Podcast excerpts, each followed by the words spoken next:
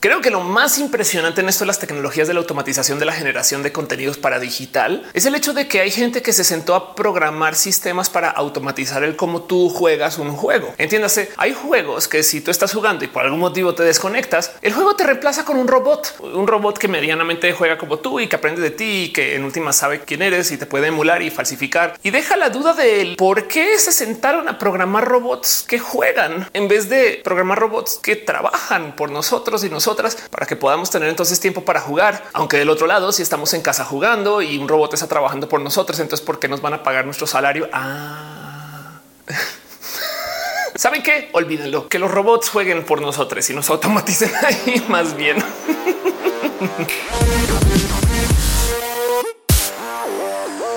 esta altura de la vida, en pleno año 2021, si ustedes son usuarios o usuarios del Internet, lo más probable es que hayan escuchado esta tecnología que se llama el deep fake. Una tecnología que existe para poder reemplazar dinámicamente el rostro de alguien en un video para que diga una cosa que no grabó diciendo. Entiéndase, es una tecnología para poder falsificar videos casi que en tiempo real que deja que tú entonces puedas poner tu rostro en el cuerpo de alguien más, guiño, guiño, como le hacen a veces en el porno, o para que tú puedas hacer que alguien más diga algo que no dijo. El motivo por el cual estos videos se volvieron súper virales es porque lo primero que alguien pensó de hacer con esta tecnología, aparte del porno, fue el tratar de falsificar videos de gente en poder diciendo cosas que no dijeron. Y luego los medios, con toda la gracia o todas las ganas, supongo, de asustarnos con esto, nos comenzaron a aventar estos videos a la cara diciendo, mira lo que alguien podría hacer. Y sí, sí es verdad, si hay que tenerle un poquito de miedo o si hay que tenerle ojitos de vigilancia que esto puede suceder. Alguien puede hacer mañana un video falso del presidente diciendo cualquier estupidez frente a la cámara. o sea, dije un video falso. No es como que yo sé que hay videos reales donde esto también pasa sin importar el país donde vivan o el año en el que estemos. que los presidentes y los políticos son así, actúan como si pensaran que no hay cámaras. Yo no sé qué. El caso, ¿me entienden? El tema es que por supuesto que se pueden abusar esta tecnología para hacer estos videos falsos y de hecho hasta me sorprende que no se haya hecho ya más. Es impresionante del cómo esto no lo vienen presentando como una realidad posible del futuro desde hace ya por lo menos tres o cuatro años y todavía no, nos hemos topado con un video o qué tal que sí, la gente igual dijo pues así es el presidente, no siempre dice esas cosas. Este video fue editado por Elisa Sonrisas, la mejor transeditora del Internet. Chequen en redes sociales como Elisa Sonrisas. Déjenle un abrazo. El motivo por el cual quiero hablar de esto es porque detrás de la tecnología de los deepfakes hay un buen de trabajo. Y la verdad es que así como cualquier buena tecnología de Marvel se le puede dar un uso para el villano como para el superhéroe, lo mismo con el tema de las deepfakes. De hecho, hay una cantidad de usos muy bonitos que vienen de la deepfake que ya hoy en día se están aplicando. No, no estoy hablando de la gente que está poniendo su rostro en el video de Britney Spears, que también es una tecnología muy bonita y esto tiene sus caminos. De hecho, tengo mi como teoría de que en el futuro la gente va a ir al cine y va a insertar sus rostros en el cine. Entonces, como que tú vas en una cita con alguien y ella es la superheroína de la peli. No sé, como que yo veo esto pasar, saben que alguien lo va a, alguien lo va a hacer. Vale la pena recalcar que no solo se puede falsificar el video, sino que también puedes falsificar la voz. Hay todo tipo de tecnologías que aprenden del cómo le hablas y entonces te habla con tu voz de vuelta, cosa que también me sorprende que no se le haya dado más uso. Si lo piensan, podrían ustedes teclear mensajes así súper largos, luego exportarlos a voz, su voz y enviárselos a sus amigos por WhatsApp como mensajes de audio para torturarles. Tenemos la tecnología. Bueno, luego la banda no nos escucha nada, pero porque envías todo en audio? Porque se puede, Carlos. El punto es que detrás de este se puede, pues tenemos cosas que son genuinamente bellas. Por ejemplo, uno de estos casos que también se han vuelto muy virales es el cómo podemos restaurar fotos con el uso de la tecnología deepfake para poder ver cómo se vería nuestro abuelo si viviera hoy. Y digo restaurar porque de paso tengo otro video que habla explícitamente de este tema, del cómo este restaurar tiene mucha invención por parte de la computadora. Como sea, el punto es podernos imaginar el cómo se vería la familia si viviera hoy en vez de verles en estas fotos que están a veces todas como rotas, dañadas y tristemente vestidas de color y cosas así. Una aplicación muy bonita para esto del deepfake. Y saben que no solo es el deepfake, es la tecnología del buen render. Por lo general nos salta eso de la animación por computadora en el cine cuando está mal hecha. Pero si supieran la cantidad de veces que nos han metido golazos de la postproducción y simplemente no nos hemos dado cuenta. Hay directores que sin miedo le ponen cuadros extra a las escenas solamente porque sienten que estaba mal decorado. Hey, la casa de Parasite donde suben y suceden cosas arriba era solo de un piso y hay millones de escenas más donde hemos visto cosas que están ahí puestas explícitamente por computadora y en que no nos damos cuenta. Entonces son buenas animaciones. Chequen, por ejemplo, este video que es una demo de un comercial de BMW que realmente no es una demo de un comercial porque ni siquiera lo hizo BMW, lo hizo una empresa que hace renders para decirle a BMW, mira cómo no necesitaría ni siquiera detener el coche para poder hacer el comercial usando nuestra tecnología. Y es que entonces he ahí de lo que quiero hablar hoy. Soy youtuber y mi trabajo creo que se está automatizando. Y si me pasa a mí, también puede que te pase a ti. Pero quiero hablar un poco de eso, porque en que no se requiere de tener un BMW para hacer el comercial, la promo o el video en sí, pues entonces deja la duda del qué tanto necesitamos de todo para poder grabar material si en últimas lo podemos hacer en una computadora con renders buenos. Y de nuevo, el tema de que las computadoras dibujen existe desde hace muchos ayeres. Por supuesto que nos espeluznamos con desde Terminator y Jurassic Park, estas cosas que vienen desde hace muchos ayeres. Y por supuesto que entendemos que las computadoras pueden y crear arte bonito y crear arte que en últimas pues es lo que hace que no sé, Endgame, la película de Marvel, Capitán América, esta Endgame es la tecnología que hace que esa película se pueda ver. O sea, imagínense cómo sería esa película sin efectos hechos por computadora. ¿Me entienden? El que cambió para que podamos estar acá. Millones de cosas, entre estos las famosas inteligencias artificiales, que dependen el que trabajen ustedes. Dirán, Ofelia, eso no es una inteligencia artificial o eso es algo que me pues, parece que es magia y es magia negra de paso porque lo hacen muy bien. Pero por ejemplo, una de las tecnologías que apareció muy recientemente que permitió que esto existiera. Es una cosa que se llama GAN, que en esencia es una tecnología que pone a dos computadoras con inteligencia artificial a competir o a Me explico. Computadora A dibuja un rostro y luego se lo muestra a computadora B y le dice, ¿tú crees que esto es un rostro? Computadora B lo ve y dice, no, no, si lo comparo contra lo que yo creo que es un rostro, no se ve tan bien, pero déjame y tomo lo tuyo como base de inicio y entonces hago una creación nueva y te la devuelvo a ti. Y entonces ahora la otra le analiza lo que recibe, lo procesa y lo mejora y se la devuelve otra vez. Y en este ir y venir, en esta como competencia del dibujo, salen cosas que son muy fidedignas, que además están validadas contra imágenes reales. GAN le cambió el mundo a un sinfín de sistemas de render y hoy en día es lo que hay detrás de él. ¿Por qué podemos tener estas imágenes como tan fotorrealistas ya puestas aún en video? Pero luego del otro lado no es solo eso. Hay inteligencias artificiales que se enfocan en hacer no transferencias de imagen, sino transferencias de estilo de imagen. Entiéndase bien que pueden tomar una foto, luego ver el más o menos cómo es que se dibujan los Simpsons y entonces traducir la imagen a el estilo de los Simpsons. Piensen lo complejo que ha de ser esto hasta para un artista que no está usando una computadora y el mero hecho de que una computadora lo pueda entender, entonces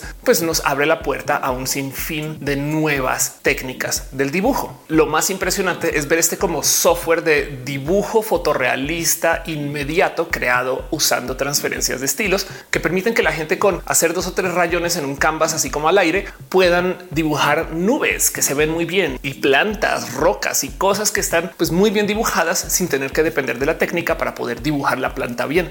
En últimas, la computadora solamente está diciendo ah, aquí es donde quieres poner la roca.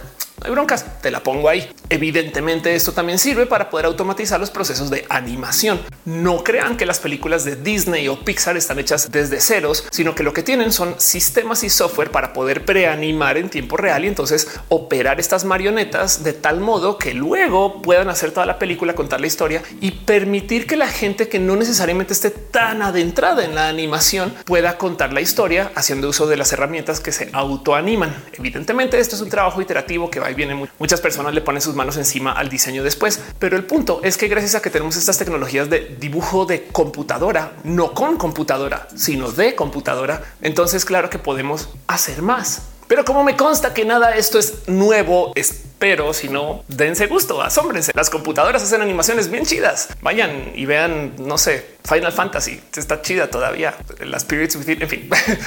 El caso es que sumando todas estas tecnologías que les acabo de presentar y otras muchas otras más, tenemos esto del deep fake. Y lo impresionante del deep fake es que entonces nos permite con mucho fotorrealismo transferir personas a lugares donde no han estado. Y esto está cambiando la industria del talento. El presentar frente a una cámara mi trabajo en últimas pues ya se volvió algo que puede ser reemplazado así. Chequen, por ejemplo, este anuncio que se mostró en Rusia con Bruce Willis, donde si de por sí es bien interesante ver la situación en la que está Bruce Willis, lo importante y lo que tienen que saber es que Bruce Willis no grabó para ese anuncio. Lo único que hizo fue prestar su rostro, su cuerpo, la imagen de su cuerpo, hasta su voz, para que puedan poner todo eso sobre el comercial. El comercial ya hecho en Rusia. Y de nuevo, deja ahí el. Entonces, ¿qué es actuar? ¿Quién actuó? Actuó Bruce Willis. ¿Se le pagó a Bruce Willis por actuar. ¿Qué es el ser talento? Si lo único que estás dando es un así es mi rostro, úsalo adelante. Quizás sus redes sociales, no sé.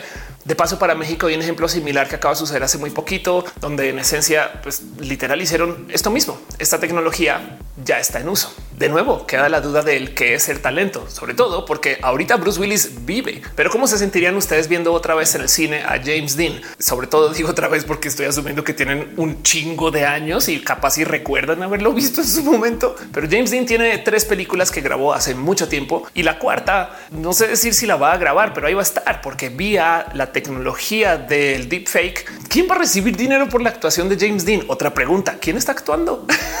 no, o sea, va a estar su rostro ahí, va a estar la peli, va a ser su cuarta peli. Y entonces se siente raro todo, no? Como que, pero bueno, el caso de hecho en el cine esto como que no nos sorprende tanto porque ya nos han hecho tanta faramaya del cómo logran hacer cosas tremendamente imposibles con truco y magia y espejos y animación por computadora que como que ya los medio damos por hecho. Más bien chequen ustedes cómo se aterriza esta tecnología al día a día con ofertas como Synthesia, que tristemente todavía no funciona en español, pero en esencia es un software donde tú escribes un guion o lo que quieres que diga una persona y te renderiza a una persona diciendo eso. No es para nada lo que podría suceder con Roja algún día o no sé. Yo me imagino que capaz si algún día yo simplemente va a estar escribiendo cucho, cucho, cucho, y entonces una muñeca de Ofelia va a decir cosas y así es el futuro. ¿Qué les digo? Esto va a venir, pero Sintesia existe ya. Pueden ir y contratarlo si necesitan hacer algún contenido en inglés. Y es que entonces esto es lo interesante de lo que viene. En este canal a mí me encanta enfocarme en el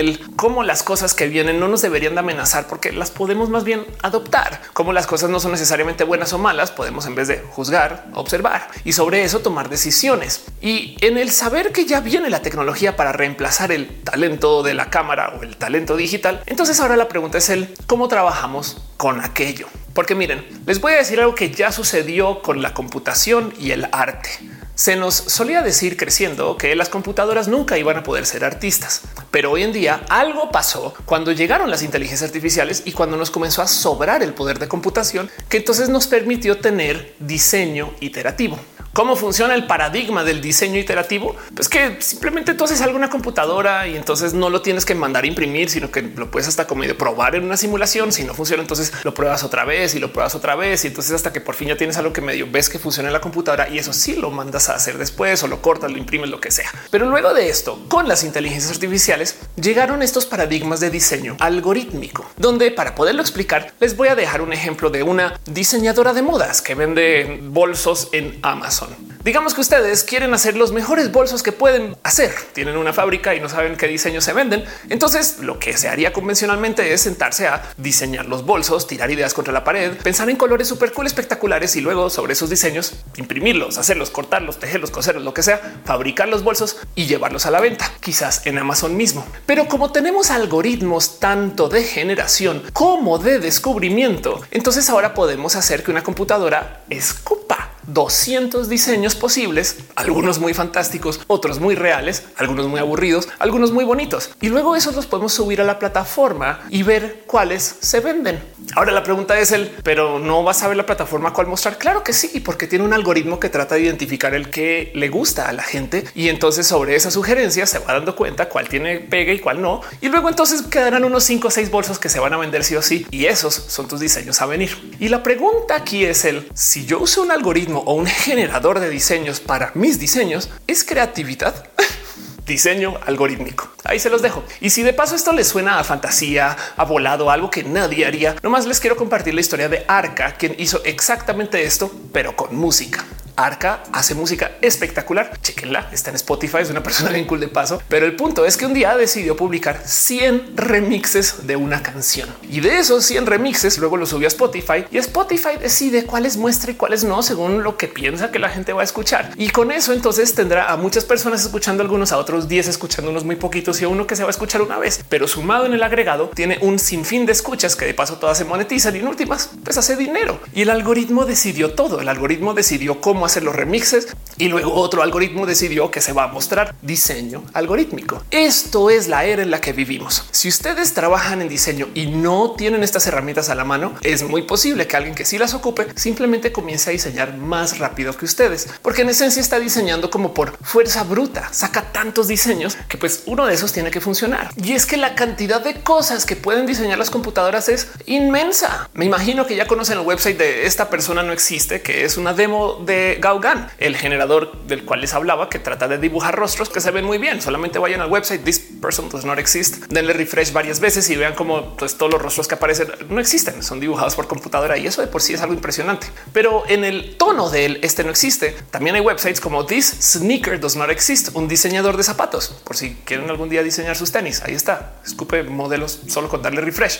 O también This Fursona does not exist, que dejando de lado el chiste de los y las furras, que de por sí es un chiste que pues sí hay gente furry en la vida. ¿Cuál es el problema? Pero bueno, dejando de lado el comentario de los furros en este website, chequen el cómo esta computadora nos está mostrando dibujo pruebas de dibujo hechas en tiempo real solamente porque puede. Así que imagínense que ustedes en su trabajo tienen que, no sé, dibujar cartas de Magic porque trabajan, pues, pésimo ejemplo, pero me entienden, digamos que trabajan ahí, pues pueden hacer uso de una computadora para hacer todos los paisajes y luego le ponen sus detalles encima. Esto es el proceso de diseño algorítmico que se usa hoy. El diseño moderno arranca con una computadora escupiendo 100 mil ejemplos y luego ustedes todo lo que tienen que hacer es agarrar los ejemplos que medianamente mejor se ajusten, cortarle las puntitas, las colitas, arreglarlo para el cliente y entregarlo. Y de nuevo les dejo ahí la pregunta de si esto es creatividad o no. Solucionanlo en grupos de tres. También de paso, porque habrá alguien que me dice, ah, Ofelia, eso nunca va a pasar. No sé si ustedes alguna vez han trabajado con la gente que diseña websites. Así le hacen.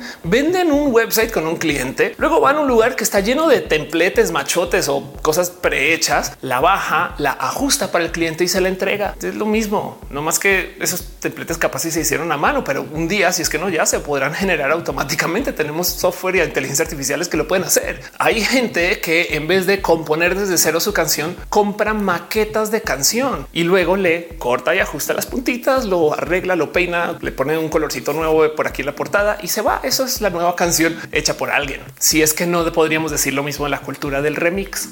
Ya ven por dónde va toda esta locura. Cuando yo les digo que los contenidos digitales se van a automatizar, no necesariamente quiere decir que vayan a poner a una Ofelia robot acá presentando cosas, aunque tengo curiosidad a veces el cómo se vería eso, sino que las herramientas que se usan para el cómo generamos los contenidos digitales van a también cambiar el cómo se han hecho de toda la vida. Y eso solito puede generar tanto choque que la gente no lo sobrevive. Miren, ¿saben quién le movió el tapete durísimo a la industria del cine con el cómo se generan las películas gracias a el sistema de diseño algorítmico? Disney o Marvel. En caso de que no lo supieran, las películas de Marvel están hechas casi que tres o cuatro años antes de que estén hechas. O bueno, capaz de decir hechas es estirar la liga. Pero por si no lo sabían, Disney aplica una tecnología que se llama Previs, que existe para millones de cosas en el cine, pero que en últimas es un sistema de previsualización de escenas, donde en esencia lo que tú haces como director es renderizar la escena en la computadora para que tú puedas ver cómo se va a comportar la escena antes de ir a grabarla. Esto no es para nada nuevo. En una época se hacían storyboards, o sea, tú diseñabas como por así decir cómic más o menos de lo que iba a suceder y lo ponías en la pared y entonces como que te da una idea de qué podría suceder. Pero Disney es muy famoso por ocupar previs no para unas escenas, sino para toda la película. Así que en esencia sientan a unos animadores o animadoras a que pinten la película con un render pues todo baratón, pero que entonces le pueda dar a la gente una idea de el qué va a pasar. Ahora, lo que causa shock de previs no es el hecho de que tengan la película hecha, sino es el hecho de que cuando previs la genera, automáticamente toma decisiones que normalmente quedaban en manos de otras personas artistas. Como por ejemplo, si el animador o la animadora decide que la entrada de la escena es por esta puerta con más o menos esta forma y van a llegar estos personajes, Previs automáticamente está haciendo el cálculo de por dónde se tienen que mover las cámaras y luego también hace el cálculo de y qué lentes tiene que usar, a qué distancia focal y más o menos en qué condiciones o situaciones. Para rematar, lo que hace Previs es que puede exportar toda esa información del cómo se comporta la cámara en estos momentos para que luego entonces quien sea que esté grabando pueda poner la cámara en un riel automatizado que reciba la información de Previs y haga que la cámara se mueva exactamente igual que como se movió en la animación cuando la previsualizaron. Como si esto no fuera suficiente, luego una vez que comienzan a grabar las escenas pueden tomar los rostros y superimponerlos sobre Previs y para rematar pueden cambiar las expresiones ya grabadas a algo que encaje con lo que se predijo en el Previs que tenía que hacer. O sea, si la escena se pensó con un Capitán América todo triste y a la hora de grabarlo no se veía tan triste, no pasa nada. Podemos modificar su expresión para que encaje con lo que se dijo en el Previs. Así que el software de pre-renderización está tomando la labor de dirección, camarografía, iluminación, operar las cámaras y encima de eso de la actuación. Casi casi que podría una decir que el día que puedan simular los rostros de la gente también que de verdad no te des cuenta en ningún momento, pues hasta casi que se puede, pues no previs, sino post vis o hacer toda la película ya de una desde la computadora. Y para allá vamos.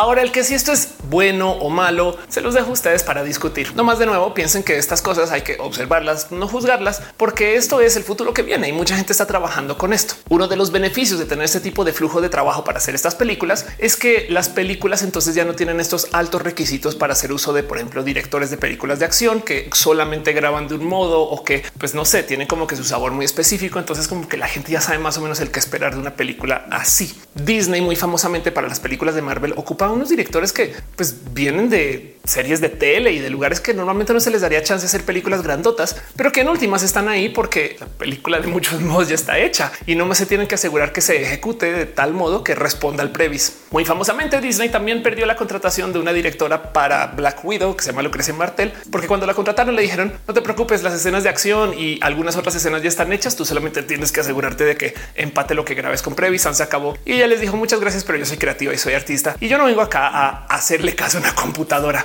o algo así. De nuevo, dejo de lado ustedes el si quieren decidir que esto que pasó es bueno o malo, si las películas con tanta automatización son mejores o peores, porque pues, si lo piensan, la saga del Infinity War es muy bonita.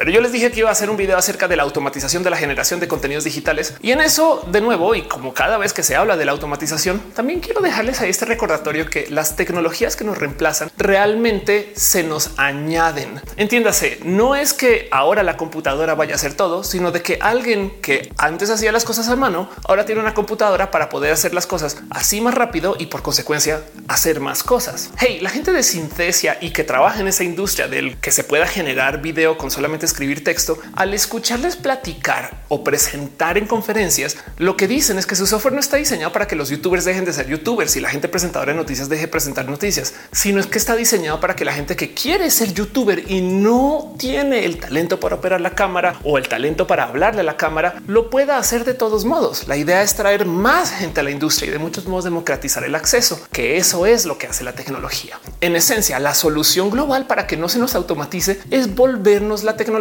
Si ustedes son arquitectos que trabajan haciendo renders a mano porque les gusta el uso del lápiz y la regla, yo no sé qué usan arquitectos de la vieja escuela, reglas de cálculo, compás no sé, arquitectos. El caso, si ustedes son de esos arquitectos y de repente llega una computadora que puede pregenerar renders al azar de cómo se podrían ver varias habitaciones dentro de los edificios que están diseñando en minutos, pues entonces lo que tienen que hacer es adueñarse ustedes de ese software y ocuparlo en su trabajo para que su trabajo salga más rápido y por consecuencia entonces puedan hacer más o potenciar lo que ya hacen. De eso se trata. La idea de la automatización es que podamos hacer más. Y si no me creen, piensen que la industria automotriz se comenzó a automatizar irónicamente desde hace por lo menos unas siete décadas. El cuento de que llegaron las fábricas es que se comenzaron a automatizar muchos procesos que antes se hacían a mano. Y entonces, si bien en las fábricas muchas cosas se siguieron haciendo a mano, comenzaron a aparecer cada vez más y más y más máquinas que reemplazaron a los seres humanos. Y en los últimos 70 años, claro que ha crecido la industria automotriz. Simplemente que los coches de hoy son muy hechos por robot y aún así siguen contratando mucha gente porque la gente se vuelve la tecnología. Y entonces Eso tráiganlo acá y piensen en su trabajo. Si ustedes son guionistas y aparece una inteligencia artificial que genera guiones, pues háganme caso que para que no se les automatice ustedes, vuélvanse los mejores operadores de esa inteligencia artificial para que entonces su trabajo se vuelva a generar una cantidad de guiones y luego quitarle las colitas y hacer algo personalizado para quien sea que lo entreguen, como en el diseño algorítmico y como las canciones de Arca. Lo que sí es preocupante de este cambio en tecnologías es el cómo van a reaccionar las plataformas, porque del otro lado, bueno, si ustedes no generan contenidos, les voy a dejar algo ahí sobre la mesa acerca de lo que es ser youtuber. Tienes presión por generación, también por generación, porque la gente mayor no sabe lo que haces y todavía te dice que no haces nada. Pero digo, es un dilema, una cosa que se le llama como el dilema del contenido, donde primero que todo siempre tienes que pensar el y ahora de qué hago videos. Pero del otro lado también las plataformas en su algoritmo de recomendación automático te piden un poquito de constancia. Varía según la plataforma, varía según el qué tipo de generadores de contenido sean ustedes y sobre todo varía el según el cómo se esté consumiendo la plataforma en el momento. Pero por ejemplo, es medianamente estándar el hecho de que TikTok te, por no decir premia, sino que te recomienda un poquito más si ustedes están generando más de tres TikToks al día. En Instagram, por ejemplo, se habla de cómo deberías de estar subiendo por lo menos 10 historias la semana, que yo sé que suena poco, pero luego si le sumas a eso el hecho que también te piden un live la semana y por lo menos unos tres reels la semana y luego súmale eso YouTube que te pide por lo menos un video a la semana, Twitch que te pide una transmisión la semana y entonces te das cuenta un día que tienes que hacer una transmisión para Twitch, una para TikTok, una para Instagram. Luego tienes que hacer 10 publicaciones en Instagram, no tienes que hacer tres TikToks por día y todavía ni siquiera he hablado de Twitter. He ahí el dilema del contenido, que todo el tiempo tienes que generar contenido. Pues desafortunadamente lo único que puede suceder en la era de la automatización de la generación de contenidos, cuando la gente que antes no generaba contenidos ahora puede ir a una y darle generar 100 veces, es que las plataformas van a subir sus estándares. Ahora van a asumir que cualquier persona puede hacer uso de estos contenidos o se van a dar cuenta que la competencia sí lo está haciendo. Y entonces quien no se adopte esta tecnología puede que acabe tantito más hundido detrás del algoritmo, porque el algoritmo va a estar acostumbrado a que haber gente que va a ser de a 10 o 15 TikToks el día, porque puede, porque tienen generadores de TikToks con su cara. Están bailando, pero nunca bailaron, pero la computadora simuló todo eso. Y a eso, a eso sí le tengo miedo, porque la presión de generar contenidos ahorita es muy real. De hecho, hay gente que reporta el tener ansiedad de generación, que no sé si les pasa a ustedes, que a veces como que están pensando, creo que siento que tengo que subir algo a Instagram, pero no saben qué. Entonces como que les da un poquito de, pero tú que subir algo y genera ansiedad. Ahora imagínense esto en un mundo donde hay gente que tenga bots que generan contenido que en esencia les van a hacer ver a ustedes frente al algoritmo como si ustedes no quisieran alimentar el algoritmo. Esto sí va a ser un tema. Guarden este tweet qué nos depara el futuro de la automatización de generación de contenidos. Muchas personas a veces se preguntan el es verdad que la gente va a querer consumir más contenido en video que lo que va a querer seguir leyendo. Y la realidad de esta historia es que eso ya se comprobó. La gente consume TikTok con mucha facilidad.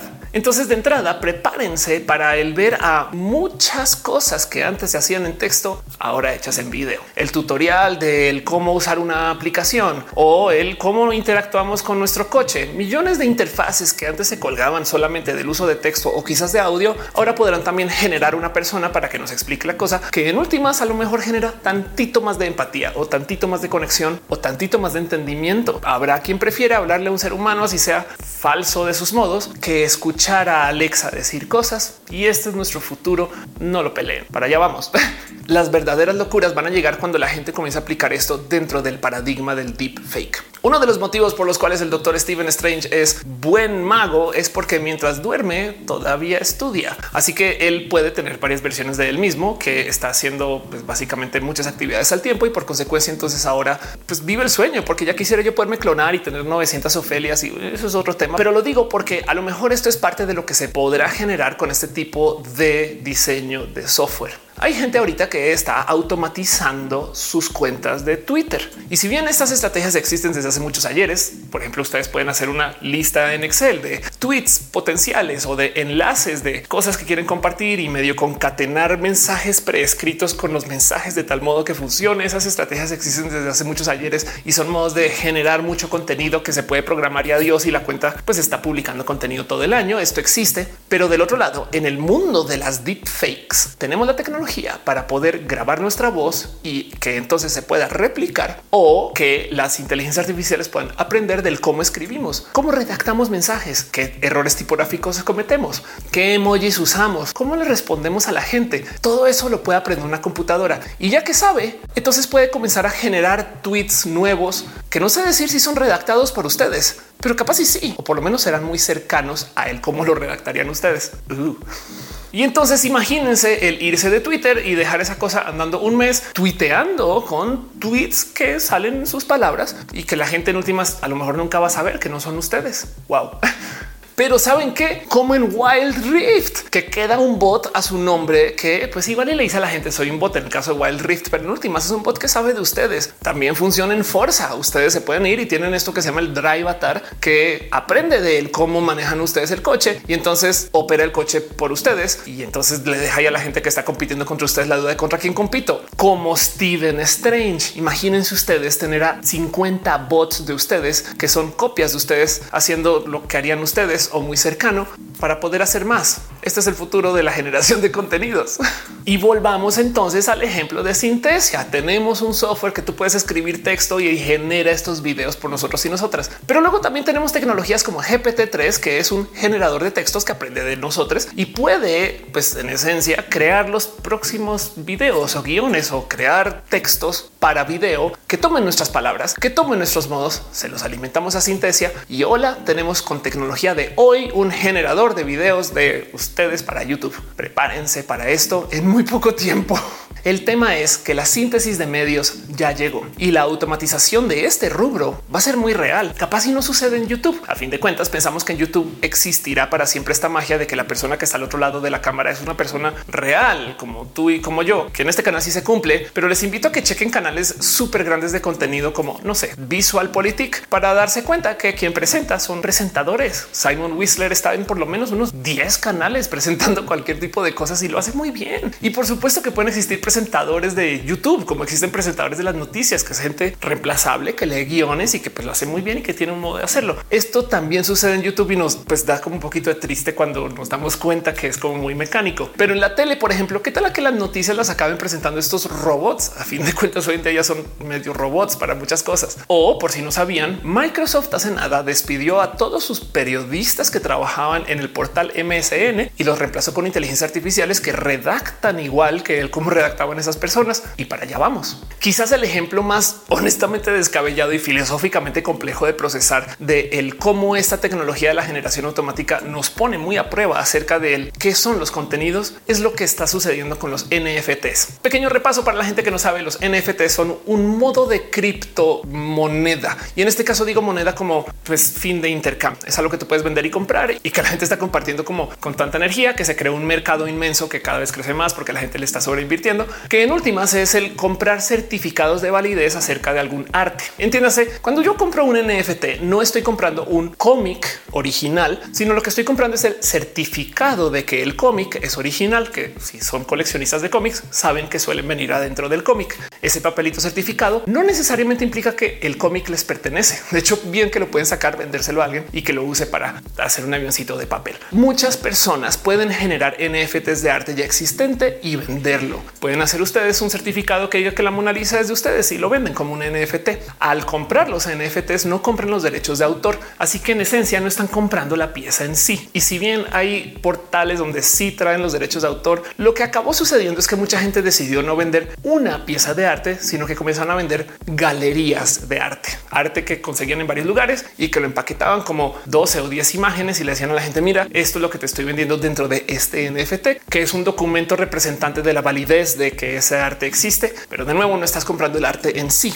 Y yo les dije que aquí las cosas se ponen muy loquitas y es que la gente detrás de la tecnología de las criptomonedas y todo aquello blockchain es gente quizás un poco pasadas de listas, pero pues gente inteligente que piensa en todo tipo de cosas raras y que en algún momento decidió tomarse a pecho este tema del es que el arte no te pertenece con el NFT y comenzaron a crear arte que se cripto genera con la misma firma que genera el NFT. Entonces, de cierto modo, al comprar el certificado, el arte del certificado es generado automáticamente y es único porque eso es lo bonito del blockchain, que cada certificado es único y no es fungible. O sea, tú no puedes hacer una copia sin que la gente se dé cuenta, no lo puedes falsificar, no lo puedes modificar alguna vez esté hecho, está hecho. Y entonces existen varios ejemplos de arte algorítmico que es autogenerado, que los crea una computadora y que en últimas cuando compras el NFT, ahora sí trae el arte como parte del NFT. Y eso entonces nos deja la duda de él, pero es arte. Les digo que la gente detrás de las criptos son personas demasiado listas para su propio bien. Luego el otro día le decía a alguien de el cómo es bien triste el ver que los NFT sea el ver a personas hacer no sé miles de dólares con arte que pues está traficando por allá en un website y que el artista está así como de pero yo lo dibujé güey y se voltea a esta persona y me dice como en la vida real. O sea, cuando hacen estas como que grandes ventas de arte y se las llevan millonarios. Entonces es la novena vez que se vende esa pieza y el artista ya bien, todo bonito. Ve cómo siguen vendiendo su obra de arte por millones de dólares y, ya adiós, bye. Se despidió de su pieza. NFTs son arte o no. discútanlo en grupos de tres. Como sea, volvamos al punto.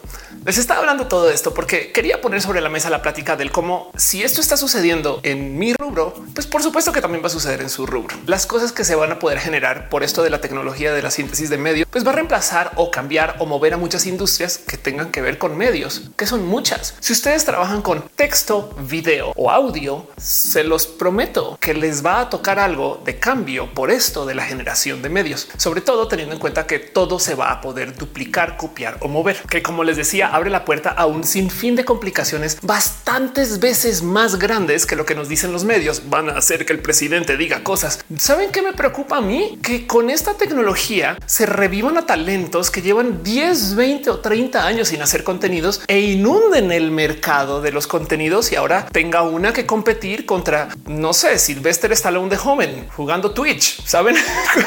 o que también lleguen al mercado de los contenidos pues personas que no existen, no existen de verdad, pero que se puedan revivir o animar con estas tecnologías. O sea, piensen en Ready Player One. Estás tú aquí haciendo tus videos todos cool acerca de la ciencia de Marvel y de repente el otro video que te recomienda YouTube es uno que grabó Wolverine usando deepfakes. me va a tocar volverme Wolverine a mí. Yo no sé cómo va a hacer eso, pero el punto es que claro que va a cambiar la industria de todo lo que tenga que ver con medios. Quería dejarlo ahí sobre la mesa. Eh, de paso, de nuevo, amable recordatorio que siempre que se habla acerca de la automatización, no piensen en la palabra reemplazo, sino piensen en cómo pueden adoptar ustedes las tecnologías para hacer uso de lo que será su futuro en la industria. Ahora, también vale la pena dejar en dicho, y esto lo voy a decir de cajón cada que hable de la automatización, que si su rubro definitivamente no es sostenible, capaz y de verdad si son guionistas que pues ya no pueden escribir porque hay computadoras que lo están haciendo por ustedes y adiós. Lo que sí va a tener mucha presencia en todos los espacios que se comiencen a automatizar es una presión por educación. Entiéndase, si ustedes ahorita no saben para dónde jalar en este mundo que les dice que pasado mañana se les va a automatizar, comiencen a enfocarse en el saber educar, porque también es posible que lo suyo sea guiar a la gente a las nuevas tecnologías o guiar a la gente a las viejas técnicas para que las puedan aplicar ellos o ellas sobre las nuevas tecnologías. Hay millones de cosas que la gente va a querer aprender acerca de cómo se hacían las cosas antes, que se los prometo que si ustedes las saben usar ahorita y no más ya no son el estándar, todavía se van a poder enseñar. Y del otro lado, a lo mejor también va a haber más gente como ustedes que no va a saber para dónde ir y pues por lo menos ustedes en el rubro de la educación podrán pues tener un poquito más de visibilidad. Ahí les dejo el tip. Pero como siempre, lo que sí es verdad en todos los espacios automatizados es que lo primero en desaparecer y que se le va a entregar un robot es lo que ya sea repetitivo y lo que no requiera de pensamiento crítico. Y ojo, no es porque las computadoras no puedan tener ninguna muestra de pensamiento crítico, sobre todo en la era de la inteligencia artificial. A fin de cuentas, el pensamiento crítico de una computadora es que nos da 200 opciones y alguien decide cuáles son las cinco que son buenas y ahí hay algo de pensamiento crítico implícito en esas 200 opciones. Pero si su trabajo implica hacer cosas que responden a una metodología o a una técnica que ya está hecha y es solamente llenar los campos o a un sistema que en últimas es medianamente o altamente repetitivo, pues déjenme decirles que en ese caso su trabajo ya fue automatizado, no más que todavía no les han dicho a ustedes. Y de muchos modos, capaz y el motivo por el cual todavía les tienen ahí es porque sus manitas humanas son más baratas que un robot y ya. Pero bueno, no les voy a mentir que yo sí sueño con un futuro donde yo pueda automatizar algunos de los procesos de lo que se hace en este canal. Me encantaría experimentar mucho con esto, pero quería platicar hoy acerca de él, cómo estas tecnologías ya están acá. Se imaginan además poder tener el lujo de previsualizar todos los videos de YouTube hechos y luego presentarlos. Y claro, por supuesto, solamente los ricachones de Disney la logran. Y una aquí haciendo todo a mano. Mentiras, mentiras. No soy solo yo. Estos videos los edita Elisa Sonrisa, la mejor transeditora del Internet. Y agradezco mucho el que esto pueda suceder. Pero como sea, también agradezco mucho el hecho de que ustedes lleguen acá y me gustaría escuchar de ustedes el cómo se sienten con esto. Tratemos de desconectarnos un poquito del que los deepfakes son esta cosa súper peligrosa, que yo sé que sí lo son. Y pensemos un poquito más en el para qué se puede usar esta tecnología de verdad. ¿Para qué usarían ustedes la tecnología del deepfake en su trabajo? No sé, denme ideas. Déjenmelo saber aquí abajo en los comentarios. Les leo. Como siempre, ustedes me dan ideas bien chidas también de paso. Les quiero mucho. Gracias por venir acá. Nos vemos en el próximo video. Y de nuevo voy a dejar aquí un gran y muy público agradecimiento a Elisa, quien hace que esto suceda todo a mano también. Elisa edita a mano, ¿verdad? ¿Verdad? Les quiero, te quiero, Eli.